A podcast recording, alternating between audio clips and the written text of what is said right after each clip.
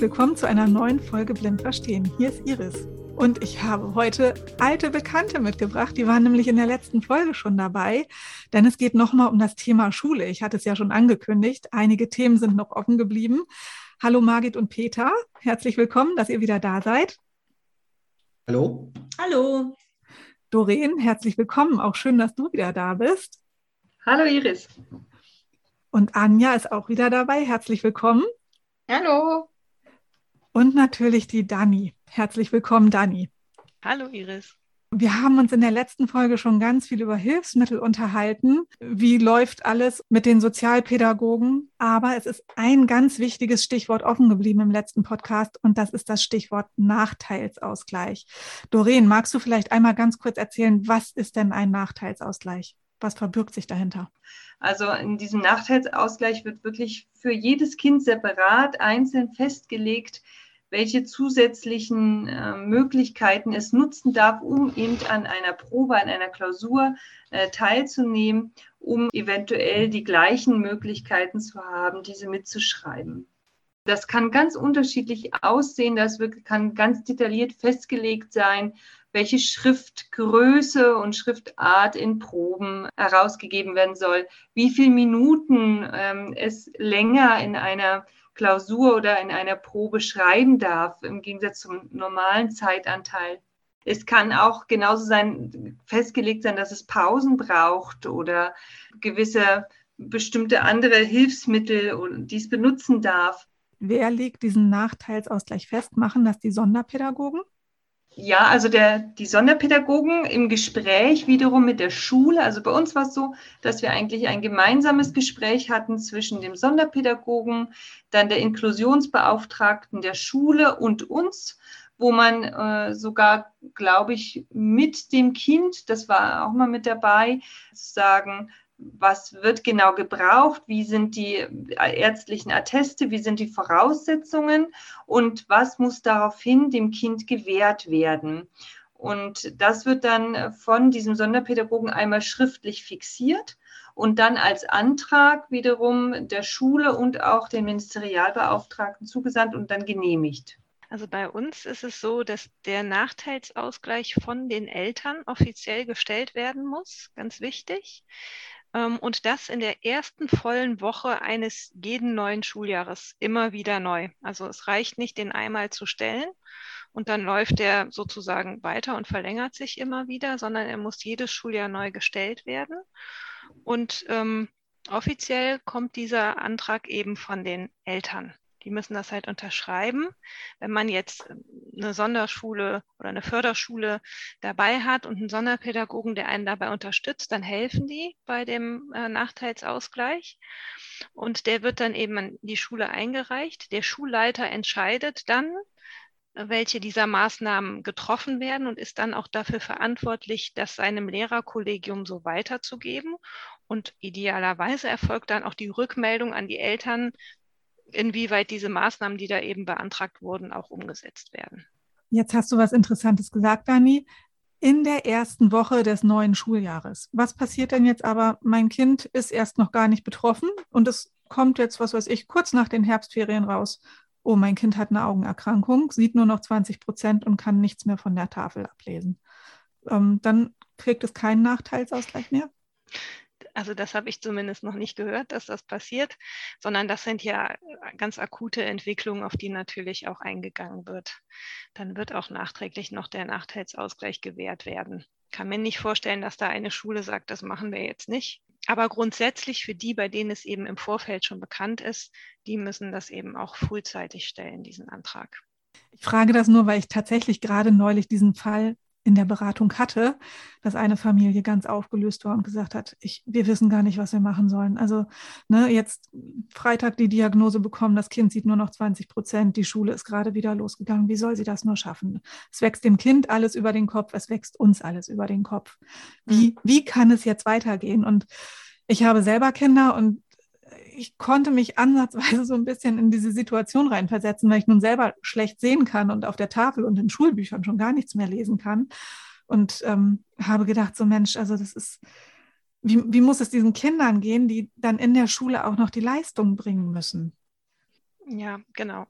Also das war bei, bei unserer Tochter ja auch so, dass wir im laufenden Schuljahr festgestellt haben, dass sich das verschlechterte und wir hatten keine Probleme, dann eben die entsprechenden Maßnahmen trotzdem noch gewährt zu bekommen. Ähm, schwierig ist es halt wirklich, wenn dann noch Hilfsmittel beantragt werden müssen, denn das dauert immer eine ganze Weile, bis sie dann, dann auch wirklich beim Kind angekommen sind. Jetzt haben wir in der Zwischenzeit schon mal ein bisschen geplaudert und ich habe was gehört, was ich noch nie gehört habe, was ich aber ganz spannend fand. In Bayern gibt es einen Notenschutz und wir haben uns schon mal unterhalten, pro und contra. Margit Peter und äh, Doreen, ihr kommt aus Bayern. Was könnt ihr uns zum Notenschutz erzählen? Was ist das? Was ist der Unterschied zum Nachteilsausgleich? Was ist positiv? Was ist negativ? Ja, also meine Meinung ist, man muss sich den Notenschutz auf alle Fälle genau überlegen. Notenschutz kann fürs Kind einen großen Vorteil bedeuten, dass es bei manchen Sachen, wo es sich wirklich absolut schwer tut, dass es diese Leistung nicht erbringen muss. Der Nachteil ist auf alle Fälle, dass das im Zeugnis vermerkt wird. Also es steht auf alle Fälle ein Eintrag, soweit ich weiß, ist Fach, wird auf alle Fälle mit angegeben, aber nicht, worauf der Notenschutz genau gewirkt hat, sondern nur ist Fach dass da ein Notenschutz angewandt wird. Hat natürlich dann auch vielleicht für ein späteres Berufsleben, für eine spätere weitere Ausbildung sicherlich auch seine Konsequenzen. Man muss sich das halt vorher genau überlegen, was man es macht, warum man es macht, ob es fürs Kind ein großer Vorteil oder ein Nachteil ist. Und wenn ich richtig informiert bin, ist es im Gegensatz zum Nachteilsausgleich, äh, von dem ihr vorhin gesprochen habt, dass der gestellt werden muss am Anfang des Schuljahres, dann muss dem Notenschutz am Anfang des Schuljahres explizit widersprochen werden, sonst läuft er nämlich automatisch weiter. Dem kann ich nicht mehr viel hinzufügen.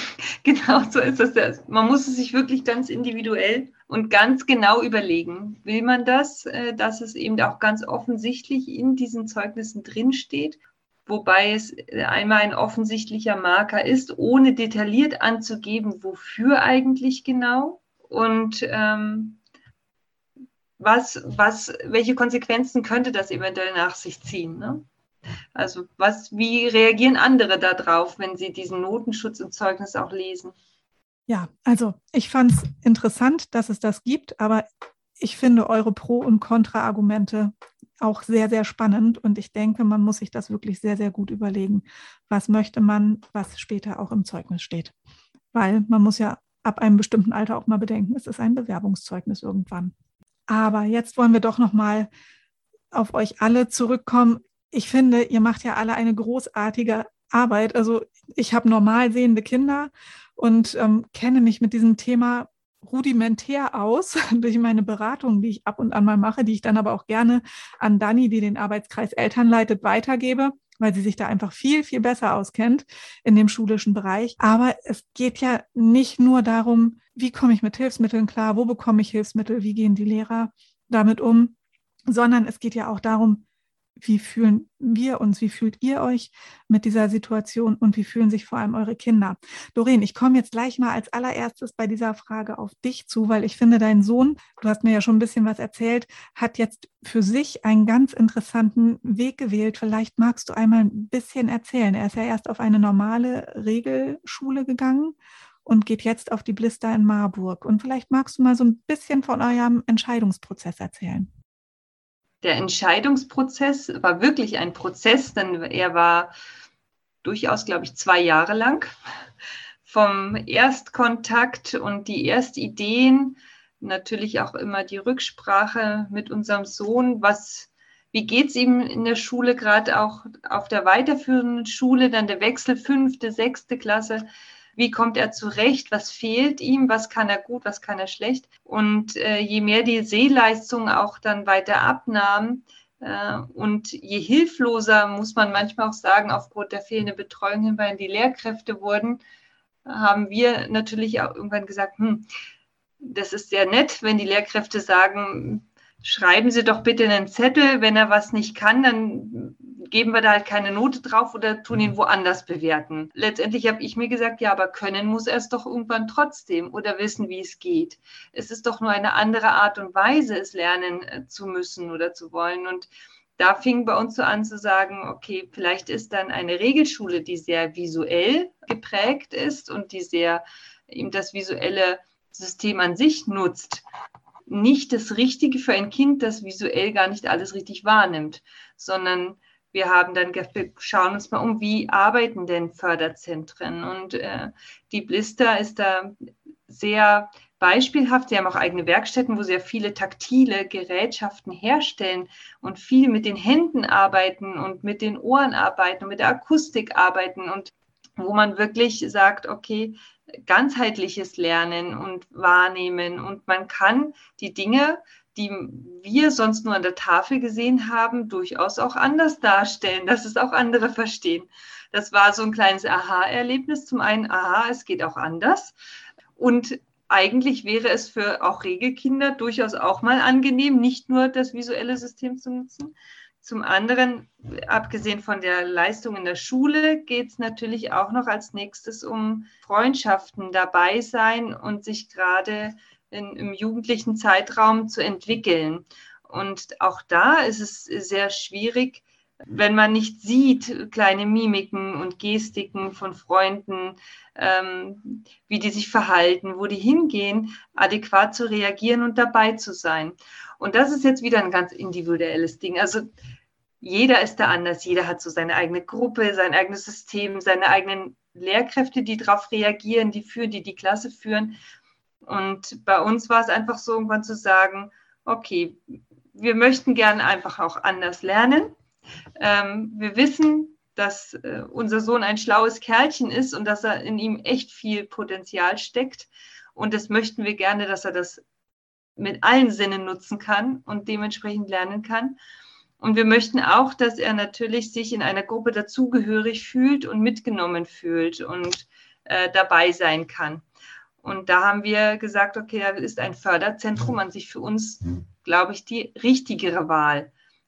Ist es, glaube ich, auch so, dass diese, äh, dass die Liste noch einen ganz entscheidenden Vorteil hat, nämlich, dass sie nicht nur Blinde und Sehbehinderte hat, sondern dass sie Inklusion betreibt, aber für uns immer richtig rum, nämlich die Pädagogik ist auf die Blinden und Sehbehinderten ausgerichtet, aber Regelkinder sind auch mit in dieser Schule, die nämlich auch von dieser Art des Unterrichtens, wie ich es beschrieben hatte, profitieren. Und es ist dann nicht diese Blase, nur Blinde und Sehbehinderte, in dem man aufwächst, sondern es ist ein Miteinander, es ist ein Gemeinschaftsgefühl, es ist eine Gesellschaft. Aber das, was die Kinder brauchen, das bekommen sie auch. Und das hat uns so beeindruckt, dass wir gesagt haben, den Weg gehen wir. Das hört sich total gut an. Also für mich jetzt nochmal, an der Blister sind tatsächlich auch normal sehende Kinder, die dort mit unterrichtet werden. Richtig, in Aarons Klasse sogar im Moment Hälfte, Hälfte. Sehr cool. Das finde ich richtig, richtig gut, weil das ist ja tatsächlich wirklich gelebte Inklusion. Richtig. Ja. Anja, wie ist das bei euch? Eure Tochter geht auch auf eine Förderschule, ist aber vorher auch auf eine normale Grundschule gegangen. Erzähl noch mal so ein bisschen, wie bei euch die Entscheidung dann gekommen ist, dass sie doch auf eine Förderschule wechselt. Also sie war ja damals in der, ganz normal in der Grundschule, hat aber dann schon Kurse an der äh, Förderschule gemacht wo sie dann immer befreit worden ist vom Unterricht. Und das gefiel ihr damals so gut, dass sie gesagt hat, sie will da unbedingt hin. Sie hätte auch auf eine Regelschule gehen können, aber da wurde uns leider vorgegeben, auf welche Schule sie hätte müssen. Und sie hätte damals auf ein Gymnasium gemusst, wo sie aber schulisch noch gar nicht so weit gewesen wäre, dass sie immer gleich. Sie hätte also immer einen Sonderstatus in, in der Klasse gehabt, weil sie dann noch zusätzlich den Förderbedarf lernen hätte kriegen müssen. Und dann haben wir gesagt, wozu sollen wir sie da jetzt reinpacken, wenn sie sowieso nie gleichwertig wie die anderen Kinder am Unterricht teilnehmen kann. Und daher hat sie für sich damals entschieden, sie möchte auf diese Förderschule. Wir waren zwar zwischendurch mal immer überlegen, ob sie nicht doch nach, den, nach der Klasse 6 äh, zur siebten Klasse doch eventuell auf eine Regelschule, aber da sagte uns das Schulamt leider damals auch, wir müssen auf dieses Gymnasium. Und dann haben wir dann entschlossen, sie bleibt an der Förderschule bis zur Klasse 10, wo sie ja jetzt auch drin ist. Aber ähm, wie gesagt, es ist da eben dementsprechend wie so eine Blase, wie die anderen das schon gesagt haben, dass, es, dass sie nur eben mit Sehbehinderten und teilweise sind da auch leichte Autisten bei, die die, die Schule mittlerweile auch aufnimmt. Und sie hat ja nicht wirklich Freunde auf der Schule, weil es eben schwierig ist, eben Freundschaften zu finden, weil auch der Radius relativ groß ist. Es sind welche im Internat, es sind welche, die teilweise anderthalb Stunden jeden Morgen fahren zur Schule und auch wieder zurück. Und daher ist dann nachmittags sich mal treffen mit Freunden oder Klassenkameraden recht schwierig. Da wird den Kindern ja auch schon ganz schön viel abverlangt in, in jungen Jahren, sage ich mal, ne? mit anderthalb Stunden Fahrtweg zur Schule hin und zurück. Das ist ja auch schon krass. Genau. Margit und Peter, euer Sohn ist jetzt schon fertig mit der Schule. Ich habe gehört, er hat Abi gemacht und hat sogar Kunst-Abi gemacht. Bin ich da richtig informiert? Ja, absolut. Aufgrund seiner Fächerwahl, die er hatte, äh, blieb dann zum Schluss nur noch Musik oder Kunst übrig. Und da er Musik äh, schon vorher abgewählt hatte, ist natürlich auch ein Problem mit den ganzen äh, Zeilen und so weiter und mit den Noten. Das hat er einfach zu schlecht gesehen, musste er mehr oder weniger Kunst äh, nehmen. Und ich gebe es zu, uns ist auch nicht gleich aufgefallen, was, auf was das dann rausläuft. Aber er hat als drittes oder viertes Abiturprüfungsfach, hat er dann Kunst gemacht. Wahnsinn. Und er war ja bis zum Schluss auf der normalen Regelschule, aber Dani hat ein bisschen geplaudert. Ihr geht ja, oder er geht ja jetzt einen doch noch anderen Weg. Könnt ihr darüber ein bisschen was erzählen, bitte? Ja, wir haben für ihn jetzt ein BTG, also eine blindentechnische Grundreha beantragt, nachdem ja er so als Autodidakt, sage ich jetzt einmal, mit seinen Hilfsmitteln durch die Schule gegangen ist, waren wir so der Meinung, dass das vielleicht nicht die alleinige Grundlage sein kann, wie er eine Ausbildung, eine Berufstätigkeit machen kann und dass er sich irgendwo bewerben kann, damit er eben Basis vermittelt bekommt in der Kenntnis von, von Hilfsmitteln im Umgang damit und dass er halt dann Grundlage hat für künftige Bewerbungen. Und wo macht er diese Ausbildung jetzt? Da sind wir jetzt momentan noch in der Beantragung. Also unser Wunsch wäre schon Marburg. Da war der Sebastian schon zu Orientierungstagen. Da wurden Gespräche geführt und schon einmal abgeklärt, wo er den Förderbedarf hätte, in welchen Bereichen ihn Schulungen unterstützen könnten. Aber wir müssen jetzt einmal gucken, was denn genehmigt wird. Ich drücke euch die Daumen, dass das alles in guten Bahnen läuft und dass sich da auch schnell was entscheidet, was für Sebastian gut ist. Dani, jetzt möchte ich aber einmal zu dir kommen. Arbeitskreis Eltern betroffener Kinder habe ich jetzt schon öfter erwähnt. Magst du mal ein bisschen erzählen, was denn eure Arbeit im Arbeitskreis Eltern betroffener Kinder so beinhaltet? Ja, das mache ich sehr gerne. Wir beraten Familien und Eltern, die eben Kinder haben, die von einer Netzhauterkrankung betroffen sind. Und zwar beraten wir in, in viele verschiedene Richtungen. Also das Ganz oft ist es einfach erstmal das Auffangen nach der Erstdiagnose. Bei uns sind eben ganz viele Familien, die sich melden, wo familiär vorher noch keine Netzhauterkrankung bekannt war. Das ist also der größte Teil und die dann natürlich überhaupt keine Informationen haben und überhaupt nicht wissen, wo sie Informationen herbekommen und wie es überhaupt weitergehen kann mit dieser Erkrankung für ihr Kind. Und ähm, da beraten wir eben in, in alle Richtungen, die es gibt, auch zum Thema Schule und äh, können da natürlich äh, keinen goldenen Mittelweg nennen, sondern das hängt ja von ganz vielen individuellen Faktoren ab.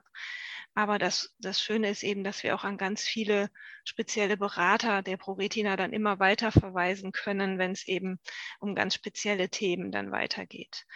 Außer der Beratung, die wir telefonisch, aber auch per Mail durchführen, organisieren wir Seminare. Wir machen das so, dass wir alle zwei Jahre ein Wochenendseminar durchführen. Das letzte war jetzt im August in Köln. Und äh, in den Jahren dazwischen sozusagen, da versuchen wir mal Tagestreffen zu organisieren. Corona hat uns da jetzt eine Weile zwischengefunkt und das hat nicht geklappt. Deshalb waren wir sehr froh, dass das dieses Jahr wieder funktioniert hat. Und wir versuchen so ein bisschen mit unseren Seminarorten durch Deutschland zu wandern, weil ja auch die Familien über ganz Deutschland verteilt sind und nicht jeder immer den weitesten Anfahrtsweg zu einem Seminar haben soll. Darüber hinaus bietet unser Arbeitskreis regelmäßige Zoom-Meetings an. Das ist eines der Dinge, die positiv aus der Corona-Pandemie hervorgegangen sind.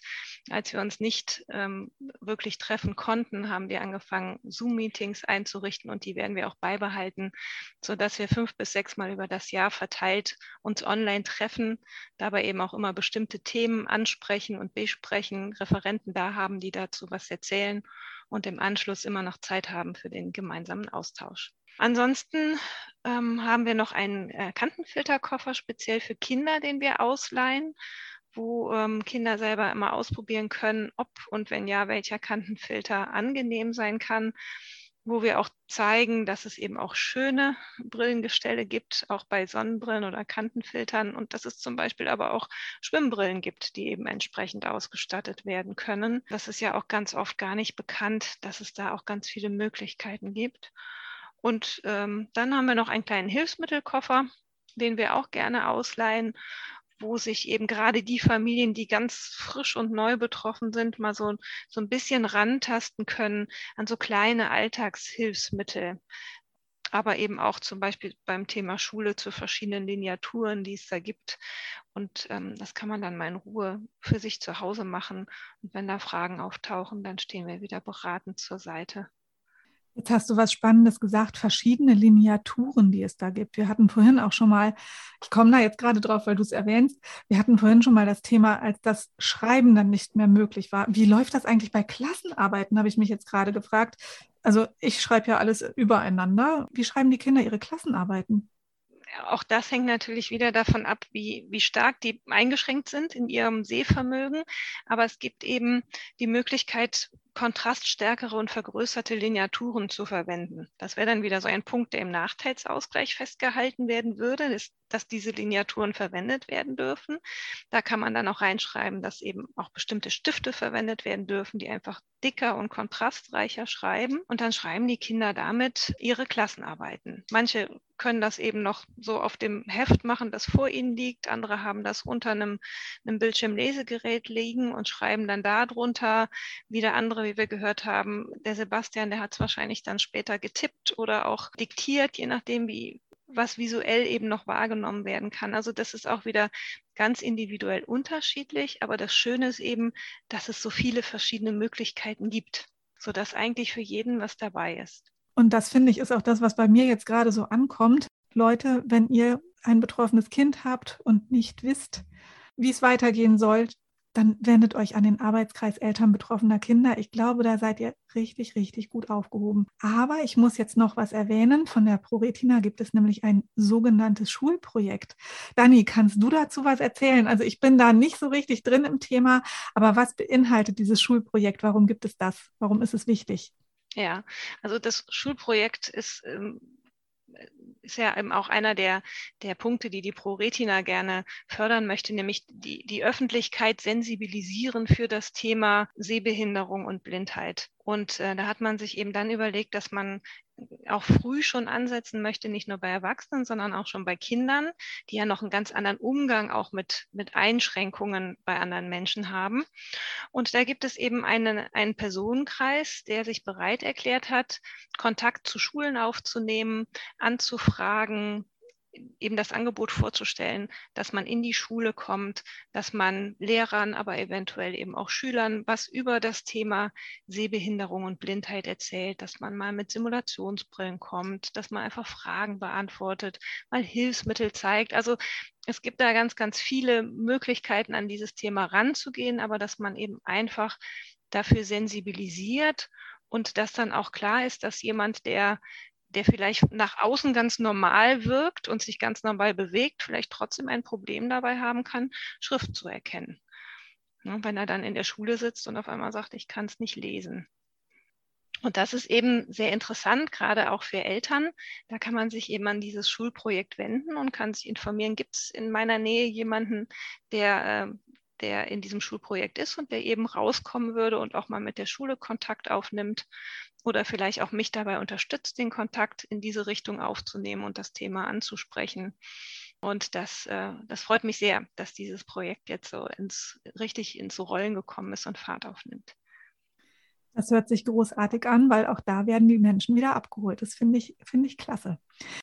So, und falls ihr jetzt am Ende auf die fünf Fragen wartet, ich muss euch enttäuschen, die stelle ich heute nicht, denn ich möchte von meinen Gästen heute wissen, was würdet ihr euch denn für die Zukunft wünschen? Was könnte in Schulen besser laufen?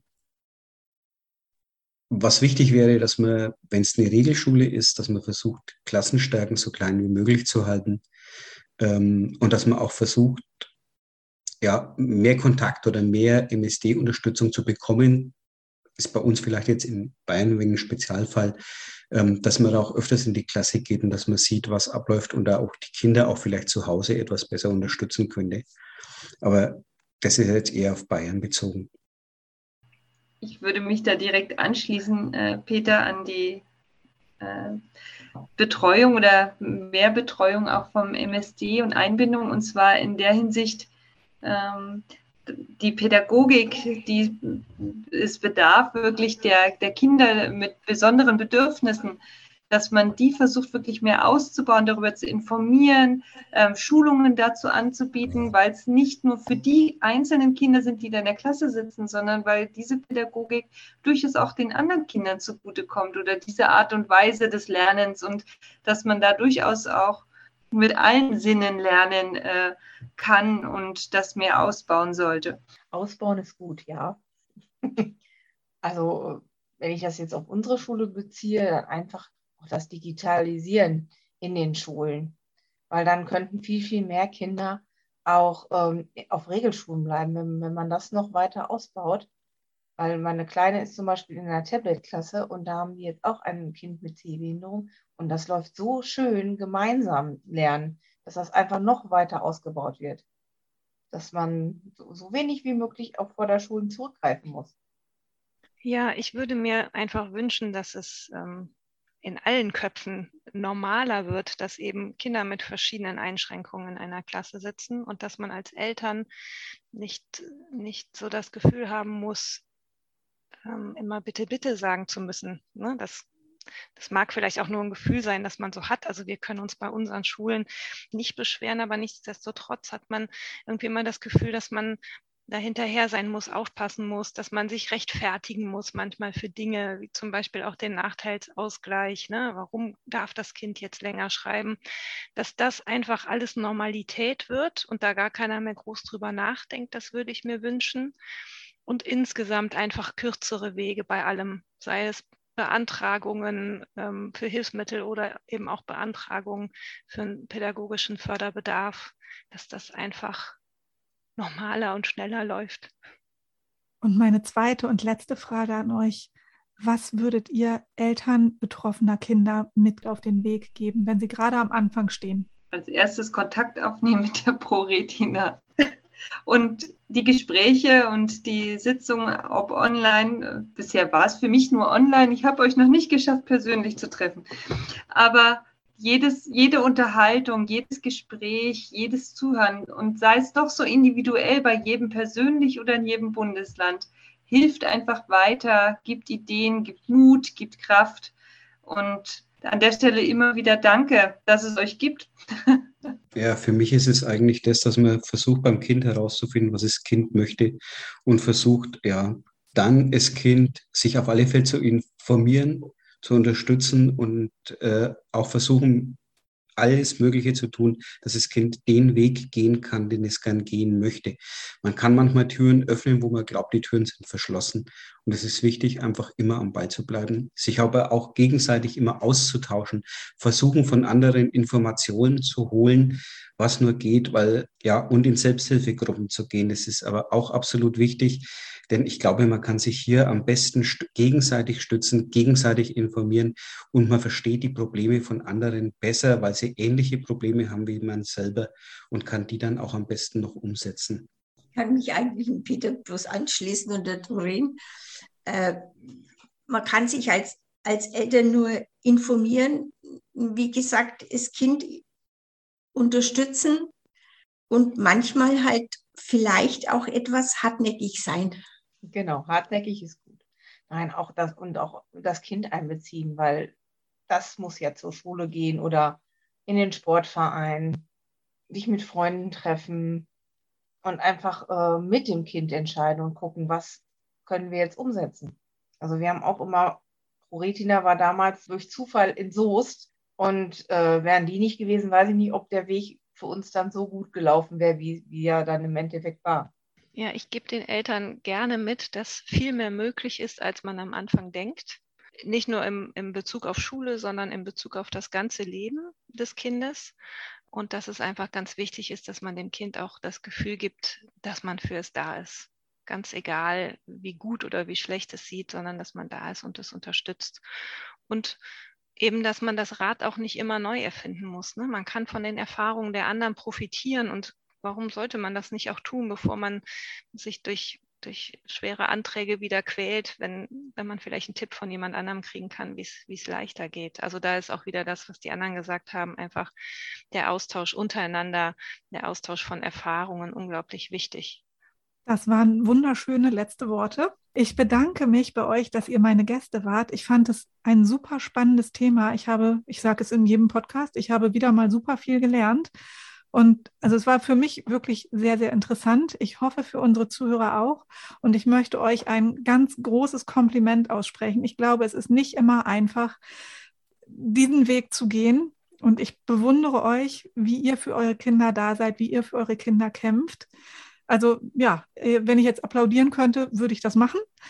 Also von mir einen ganz, ganz großen Applaus und ein ganz großes Dankeschön an euch. Und ja, ich freue mich, dass ihr meine Gäste wart. Und ihr Lieben, wenn ihr jetzt auch Interesse habt, euch an den Arbeitskreis Eltern zu wenden, die Dani habt ihr jetzt gehört, das ist eine ganz liebe, die könnt ihr per E-Mail erreichen. Dani, magst du mal deine E-Mail-Adresse sagen? Ja, das ist akeltern at pro-retina.de. Und wenn ihr Interesse habt an dem Schulprojekt, dann dürft ihr gerne mal bei uns in der Geschäftsstelle anrufen. Dann werdet ihr sicherlich an die richtige Stelle weitergeleitet oder ihr schreibt eine E-Mail an info@pro-retina.de. Da wird euch sicherlich auch weitergeholfen. In diesem Sinne würde ich mich sehr freuen, wenn ihr beim nächsten Mal wieder einschaltet, wenn es hier heißt Blind verstehen, und jetzt wünsche ich euch allen noch einen wunderbaren Tag. Tschüss! Dieser Podcast ist eine Produktion der Pro Retina Deutschland e.V. Für den Inhalt und die Umsetzung ist das Podcast-Team verantwortlich. Solltet ihr Anregungen, Lob und Kritik für unser Podcast-Team haben, schreibt uns gerne per Mail an blindverstehen.pro-retina.de oder hinterlasst uns eine Nachricht bei WhatsApp unter der Nummer 0228 227 2170. Für die technische Umsetzung des Podcasts bedanken wir uns bei Christian Andres. Wer mehr über degenerative Netzhauterkrankungen erfahren möchte, schaut einfach mal unter www.pro-retina.de vorbei. Dort könnt ihr natürlich auch alle Folgen des Podcasts, die bisher erschienen sind, finden und anhören. Ihr könnt uns natürlich auch bei Spotify, iTunes und auf allen gängigen Plattformen abonnieren, damit euch keine Folge mehr entgeht. Bis demnächst, euer ProRetina Podcast Team.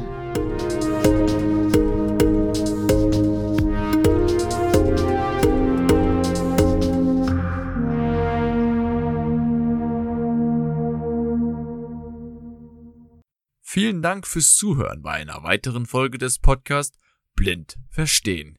Es folgt ein kurzer Sponsorenhinweis der Firma Okovision GmbH. Die Diagnose Retinitis pigmentosa und der fortschreitende Verlust der Sehfähigkeit verändern alles. Wir bei Okovision möchten, dass Ihr Gesichtsfeld erhalten bleibt. Dafür haben wir die Okostim-Therapie entwickelt und in klinischen Studien getestet. Erfahren Sie mehr auf unserer Website www.okovision.de.